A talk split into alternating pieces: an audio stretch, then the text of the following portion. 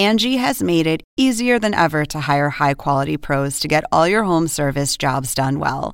Just bring them your project online or with the Angie app, answer a few questions, and Angie will connect you with local pros who match your specific needs. Or book a service instantly at an upfront price. So join the millions of homeowners who use Angie to care for their homes and get your next home service job done well. Download the free Angie mobile app today or visit Angie.com. That's A N G I.com. Hola, soy Andrés Oppenheimer. Hoy vamos a tener con nosotros a dos de los escritores más conocidos y más leídos de habla hispana. El novelista español Arturo Pérez Reverte y su coterránea Julia Navarro. Ambos han publicado novelas históricas y ensayos que han sido bestsellers en varios países y acaban de sacar nuevos libros. Pérez Reverte acaba de presentar su nueva novela llamada El problema final, que según él mismo nos dijo, se trata de su primera novela policial. Y Julia Navarro acaba de lanzar un libro titulado Una historia compartida. Es un ensayo súper interesante que parte de la premisa de que la historia mundial, hasta hace muy poco, siempre fue escrita por hombres, no por mujeres. Entonces, el libro hace una especie de nueva historia universal teniendo en cuenta el rol que han tenido muchas mujeres que hasta ahora habían sido mencionadas como una asterisco, un pequeño detalle en esa historia de hombres. Le vamos a preguntar a ambos sobre sus nuevos libros y sobre cómo ven el mundo, lo que está pasando en el mundo, lo que está pasando en España y en la guerra de Israel contra el grupo terrorista Hamas. Empecemos con Pérez Reverte. Arturo Pérez Reverte, muchas gracias por estar con nosotros. Arturo, empecé a leer tu nueva novela, El problema final, está súper bien escrita. ¿Sería justo describirla como una novela policial humorística? ¿O, te parece que esa es una descripción injusta? No, injusta no, sería parcial, porque la novela tiene humor. Evidentemente, una novela canónica, un policial de crimen clásico antiguo para un público de ahora tiene que tener humor, tiene que tener guillos para que el lector eh, se sienta dentro de un juego cómplice. ¿no? Pero digamos que lo humor es una parte de ella. Sobre todo lo que es una novela es un intento de recuperar aquella tipo, aquellas novelas de cuarto cerrado de crimen imposible, en los cuales había más cerebro que músculo, más reflexión que acción, para un público de ahora que ha visto mucho cine, mucha televisión, ha leído mucho, en fin, es todavía es posible jugar aquellas viejas historias canónicas Hoy ese fue el desafío y esa, y esa es la novela. Pero a veces parece un poquito como una comedia, ¿no? O sea, el detective no es Sherlock Holmes el original, sino un actor en decadencia que en sus buenas épocas había interpretado a Sherlock Holmes y a quien ahora le piden resolver un crimen. Eso ya de por sí es bastante divertido, ¿no?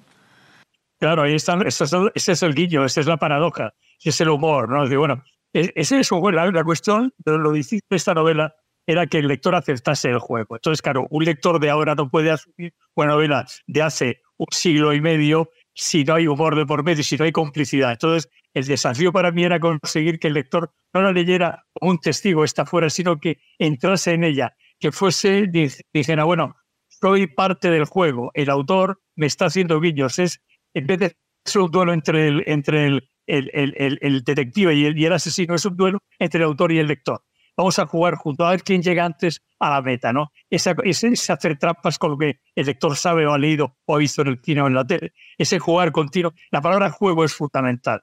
Invito al lector a jugar conmigo, a jugar juntos, a, resolver un enigma, como los de antes. Y bueno, eso, era, eso fue lo que me mantuvo durante año y medio muy divertido la novela, que espero que el lector comparta cuando la lea, o lo que, o el lector está compartiendo cuando la lea.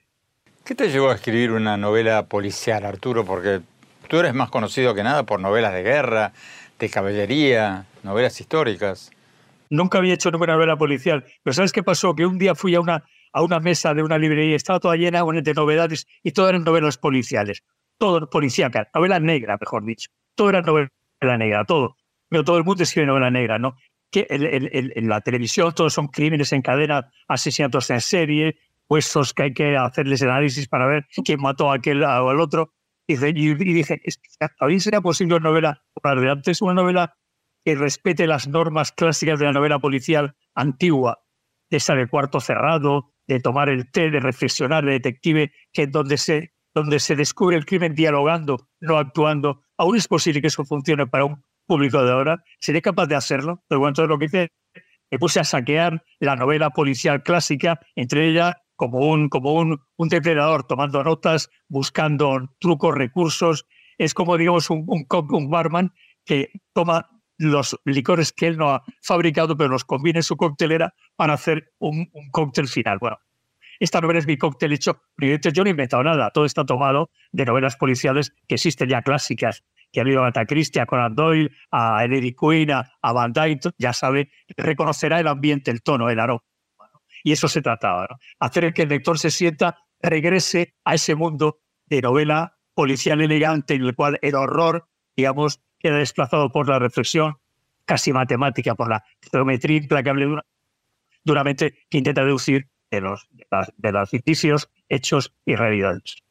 Tenemos que ir a un corte. Cuando volvamos, seguimos con Arturo Pérez Reverte y después la bestseller española también, Julia Navarro. Le vamos a preguntar sobre su nuevo libro, sobre el feminismo, sobre muchas otras cosas. No se vayan, que volvemos.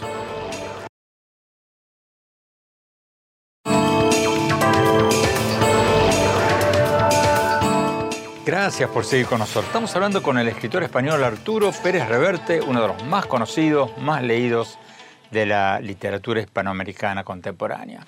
Sigamos con la entrevista. Arturo, yendo más allá de la novela policial, ¿cómo ves la literatura en la era de Netflix? En que los escritores tienen que competir con series de streaming. ¿Se está escribiendo buena literatura o mala? Siempre se ha escrito buena literatura y mala, siempre. Ha ocurrido siempre. Lo que pasa es que ahora están cambiando los soportes. Ahora, lo que antes eran los libros, ahora ya es plataformas, videojuegos, Netflix, lo que sea, YouTube, mil cosas. ¿no?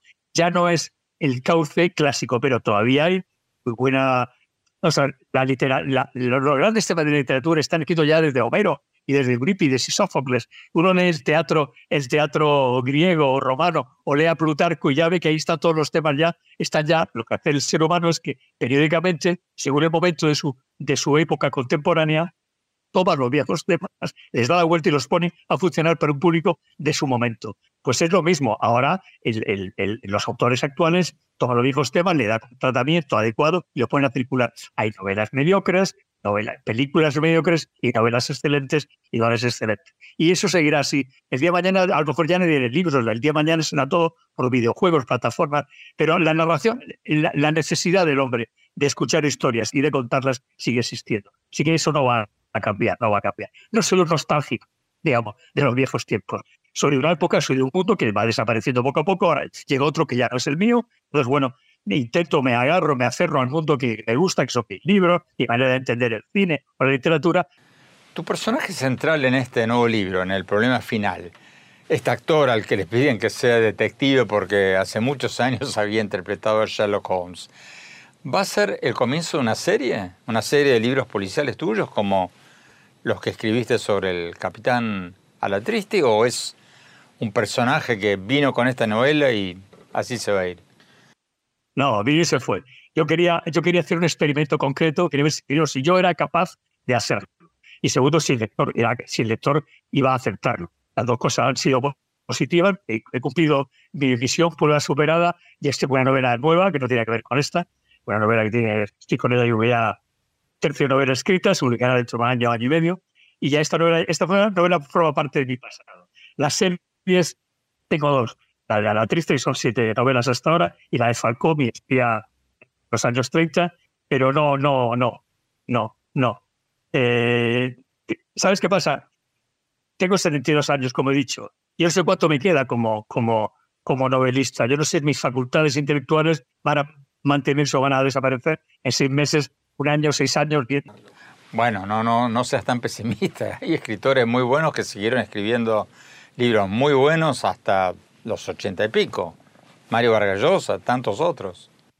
Ya.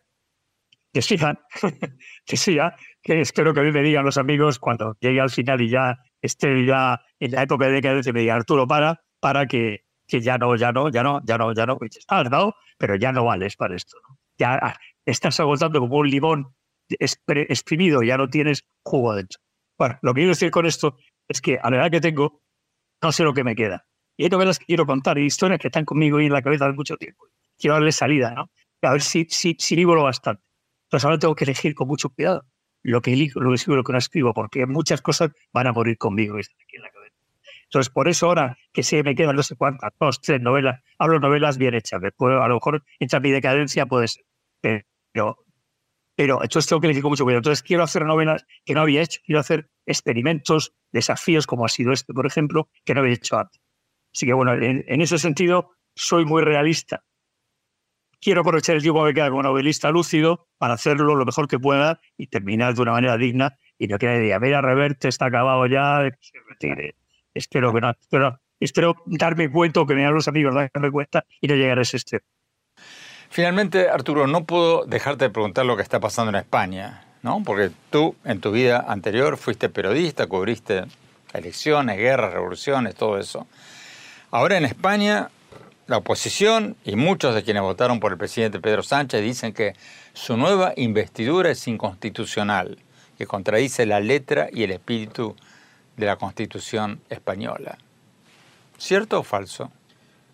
Mira, a la edad que tengo, una biblioteca, un Mediterráneo para navegar, unos años ya vividos, una biografía a la espalda, para ciertas cosas me siento como un inglés en Marruecos me siento como extranjero. Miro, digo, bueno, las pasiones, los odios, los rencores, los, lo miro, pero bueno, me siento, no, por encima, ¿eh? sino fuera, fuera. ¿no? Soy demasiado viejo, he visto demasiadas barbaridades, he visto demasiadas atrocidades, he visto demasiadas cosas. Tengo una biografía, digamos, muy colmada de cosas, ¿no? Y entonces, bueno, lo miro con la curiosidad de, un entomólogo, ¿no? Que mira cómo las, dos escorpiones se matan, o las hormigas tal, o como las abejas, o, o el escarabajo hace su pelota, ¿no? Pero es difícil de explicar esto y no es el lugar adecuado, ¿no? Pero me siento fuera, ¿no? No me siento... O sea, eso... Me siento extranjero, siento extranjero. ¿En tu país? En Europa también me siento extranjero. O sea, la Europa actual, no, no es solamente España, ¿no? Europa, lo que llamamos Occidente, digamos, ese ámbito cultural, es la Biblia, Homero, eh, Dante, Virgilio, Borges, yo qué sé, bueno, lo que queráis, ¿no? Los Cervantes, nuestro territorio, Shakespeare, el Toro, está, se está desmoronando, se está, está, cayendo a pedazos. Eso no, no tiene, eso ha llegado a una fase final que todavía a lo mejor uno o dos siglos. ¿no? Tiene por qué terminar mañana, ¿no? Va a tardar todavía en terminar del todo, lo terminará, ¿no? Pero bueno, asisto a, a, la, a las ruinas de ese mundo con la curiosidad lucia de quien ha leído y puede interpretar. Y la historia que he leído me sirve para comprender el presente, ¿no? Proyecto los libros en el presente y así lo entiendo mejor, ¿no? Pero no me siento implicado. Y no es egoísmo, es, es eso, que te vas poco a la vejez, te vas distanciando poco a. Ya te digo, para estas cosas me lo he hecho antes muy bien, como un inglés en Marruecos. Arturo Pérez Reverte, muchísimas gracias por esta entrevista y mucha suerte con tu nuevo libro. Tenemos que ir a un corte. Cuando hablamos, vamos a la bestseller española Julia Navarro. Le vamos a preguntar sobre su nuevo libro, sobre el feminismo y sobre la guerra entre Israel y el grupo terrorista Hamas. No se vayan, ya volvemos.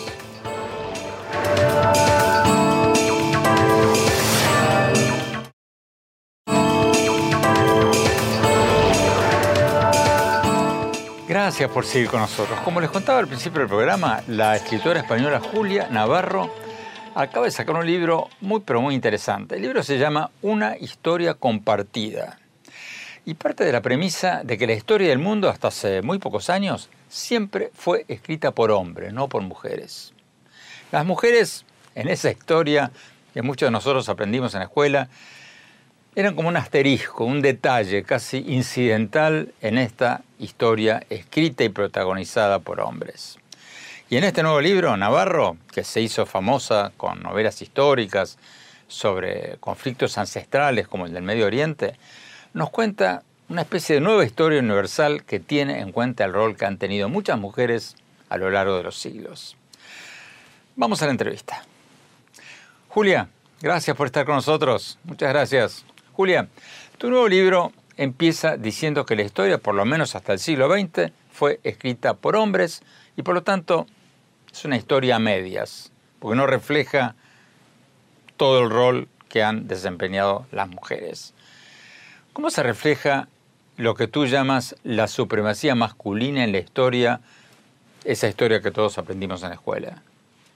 Bueno, es verdad, la historia la han escrito los hombres y se han olvidado de tantas y tantas mujeres que han tenido eh, eh, un papel importante en distintos ámbitos, la filosofía, el arte, la literatura, eh, la política, pero es una historia que nos han contado a medias. Nosotras también estábamos allí y salvo algunas mujeres realmente excepcionales que no han tenido más, no habéis tenido más remedio que hacerlas un hueco casi a pie de página, se ha ignorado esas aportaciones de presencia de las mujeres en, ámbitos, en ámbitos distintos. Por tanto, es una historia a medias.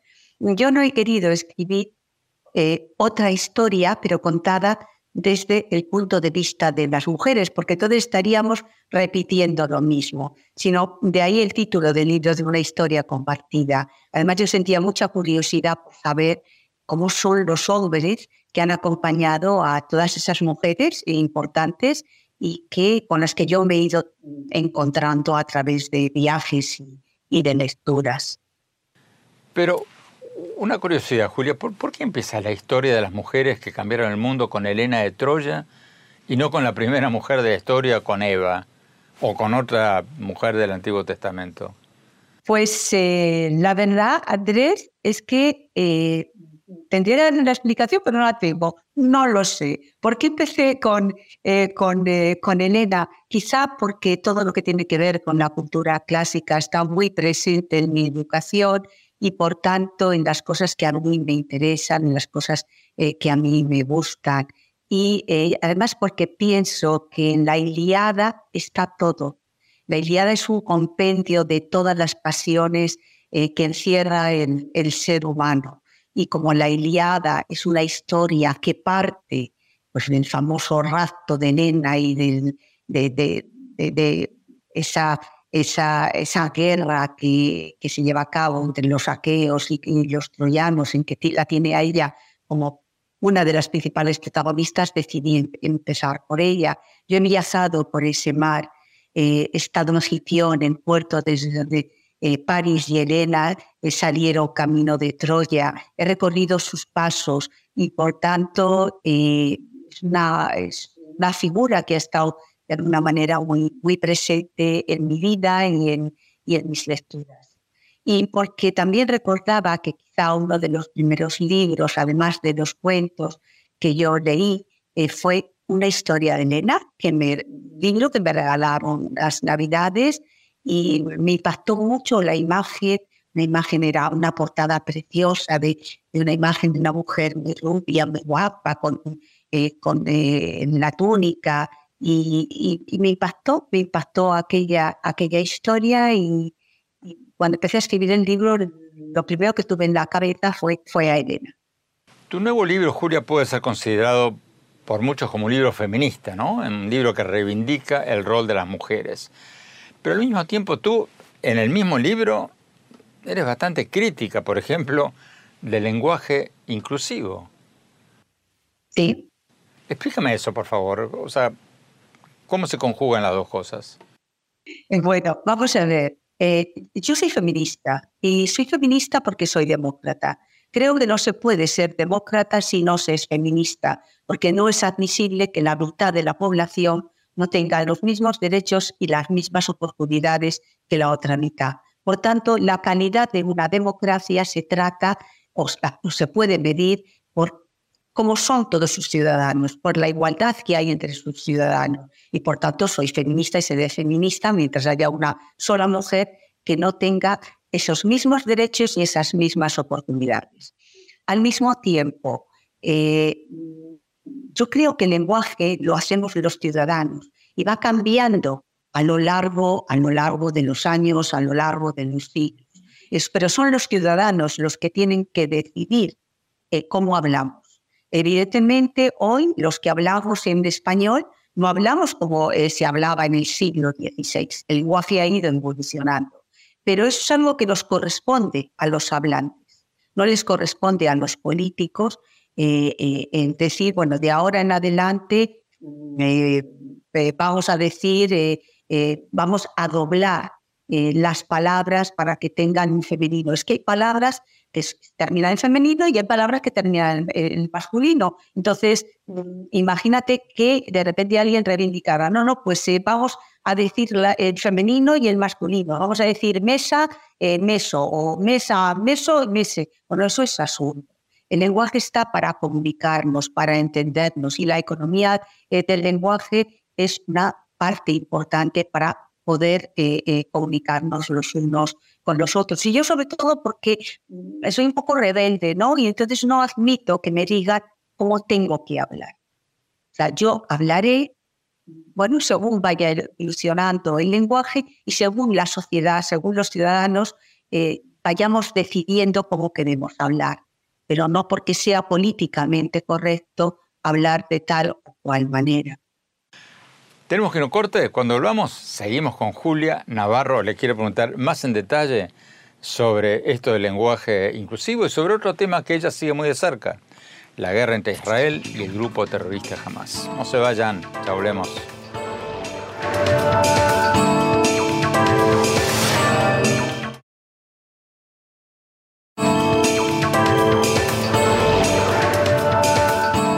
Gracias por seguir con nosotros. Estamos hablando con la escritora española Julia Navarro, la bestseller que acaba de sacar un nuevo libro llamado Una historia compartida.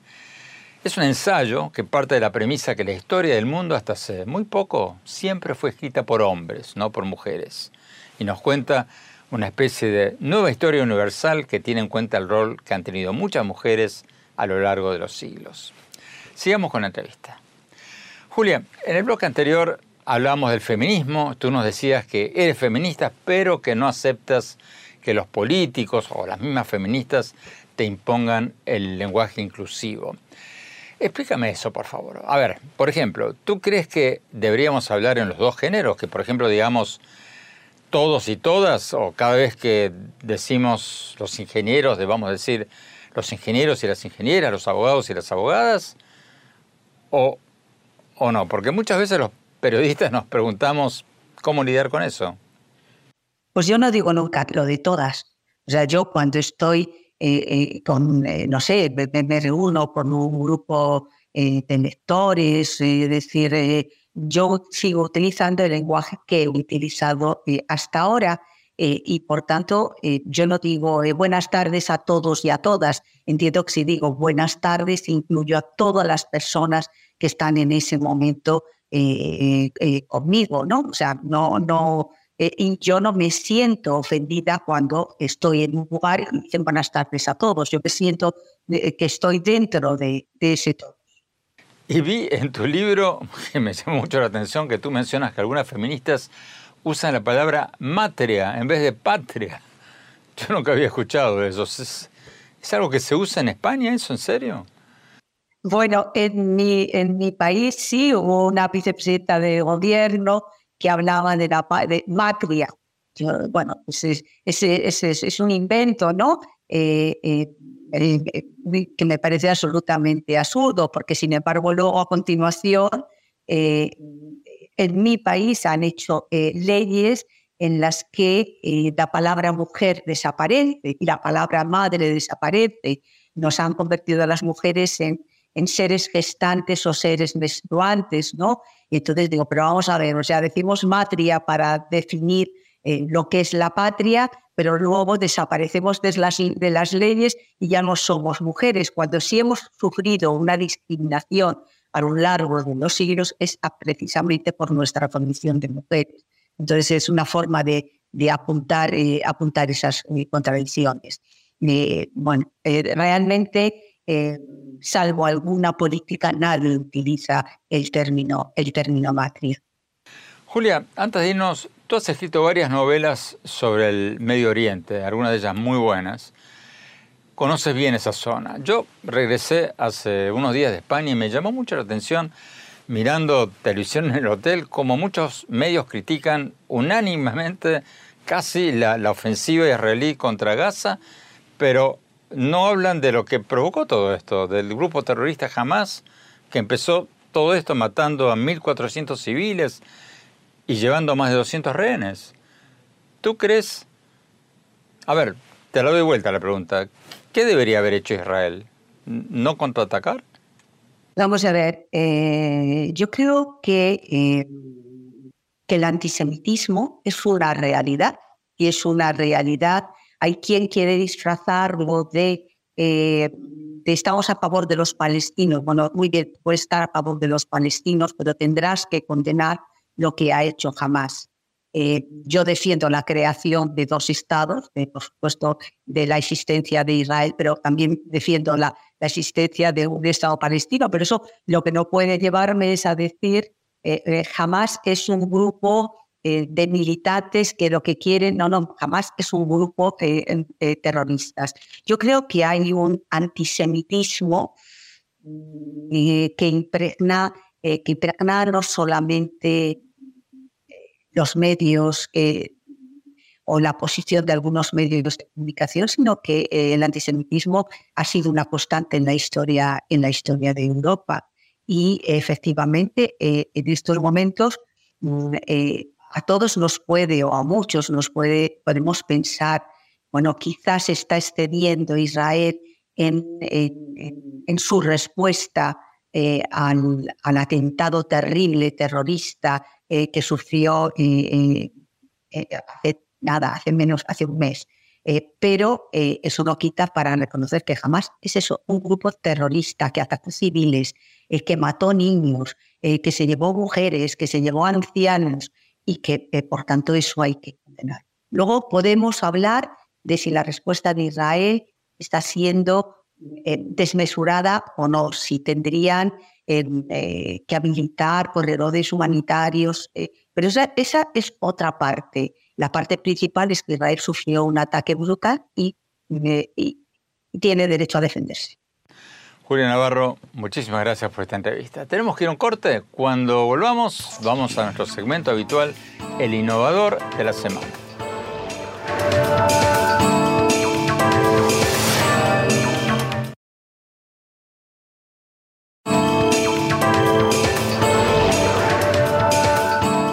Gracias por seguir con nosotros. Vamos a nuestro segmento habitual, el innovador de la semana. Hoy vamos a tener con nosotros a Jack Biggio, más conocido como Tato Biggio. Es un emprendedor peruano que fundó en Israel la empresa UBQ Materials, que convierte basura no reciclable en un material que reemplaza el plástico para fabricar todo tipo de cosas, sillas, hasta partes automotrices. Y lo más importante, la empresa dice que este material no es contaminante.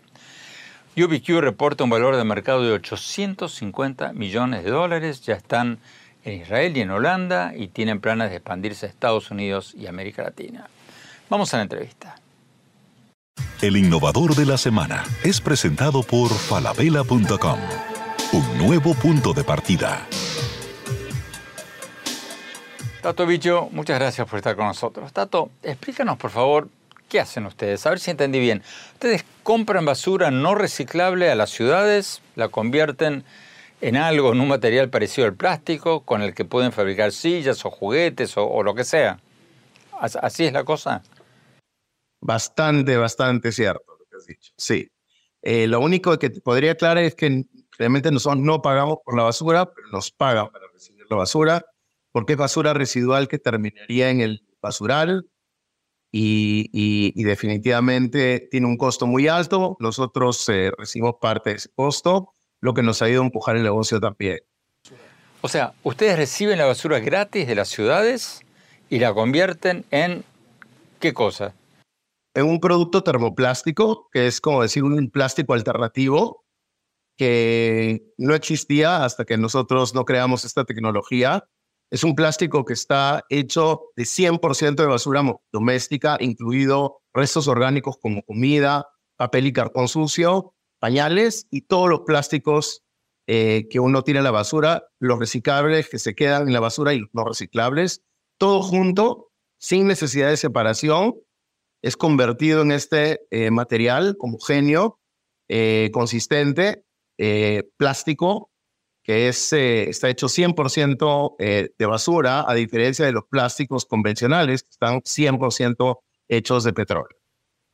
¿Y ese producto que ustedes hacen es ecológico o es tan dañino como, como las bolsitas de plástico que van a parar a los océanos y matan a los peces? Es tremendamente ecológico, Andrés, porque primero que nada, eh, nosotros estamos eh, utilizando recursos que se estaban yendo al basural y perdiéndose de la economía eh, después de haber sido extraídos, producidos. nosotros regresamos a la economía apoyando una economía circular. Entonces, estamos realmente dándole la vuelta a la, economía, que es el sueño de todos nosotros.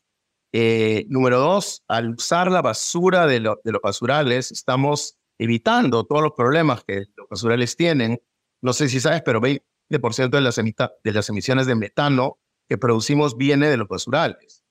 Luego, el, proceso de UBQ es un proceso muy eficiente. Utilizamos un, un octavo de la energía que se usa para producir los plásticos convencionales y estamos trayendo al mercado un material sostenible, verde, carbono negativo y circular altamente reciclable. ¿En qué países tienen estas plantas de tratamiento o, de conversión? La planta piloto comercial eh, la, eh, la, construimos acá en Israel, donde tenemos el Centro de eh, Investigación y Desarrollo Tecnológico. inmediatamente cuando terminamos el desarrollo y comenzamos a comercializar el material de la planta piloto vimos que Pepsi, Mercedes, McDonald's y todos los gigantes utilizaban el material y expandían su demanda. Eh, eh, abrimos una planta muy grande en Holanda, en el sur de Holanda, en un lindo pueblo, 40 kilómetros al sur de Rotterdam. Tato Villo, muchísimas gracias, muchísima suerte. El innovador de la semana es presentado por falabella.com, un nuevo punto de partida. Fantástico esto de estos materiales que reemplazan el plástico y son menos contaminantes. Tenemos que ir a un corte. Cuando volvamos, mi reflexión sobre nuestras entrevistas de hoy.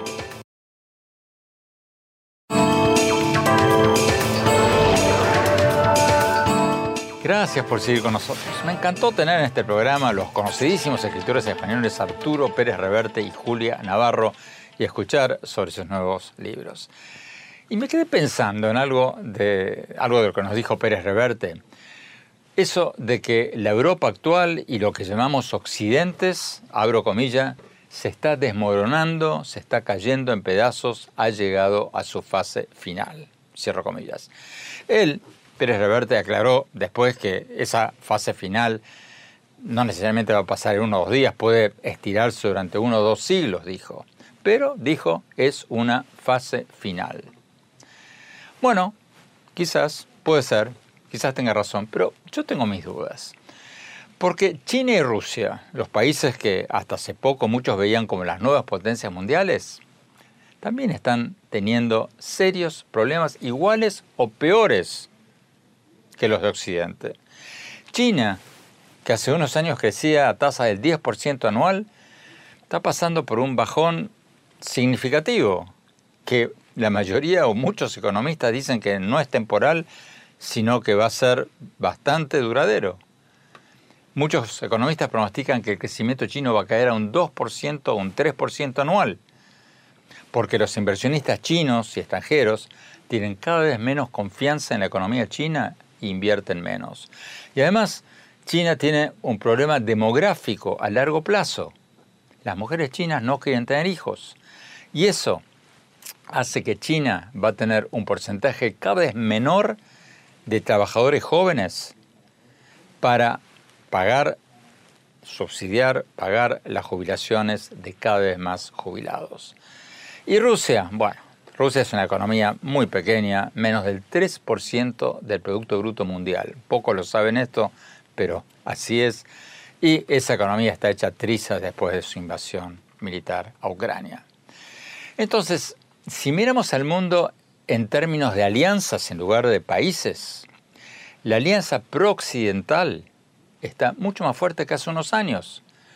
Estados Unidos reconstruyó su alianza con Europa, que el expresidente Trump había destrozado casi cuando amenazó con retirarse de la OTAN, la alianza, la alianza Militar Atlántica.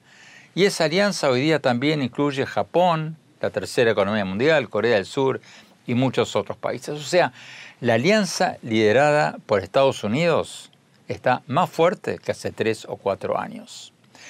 Y lo más importante, las innovaciones más revolucionarias del mundo están saliendo de Occidente.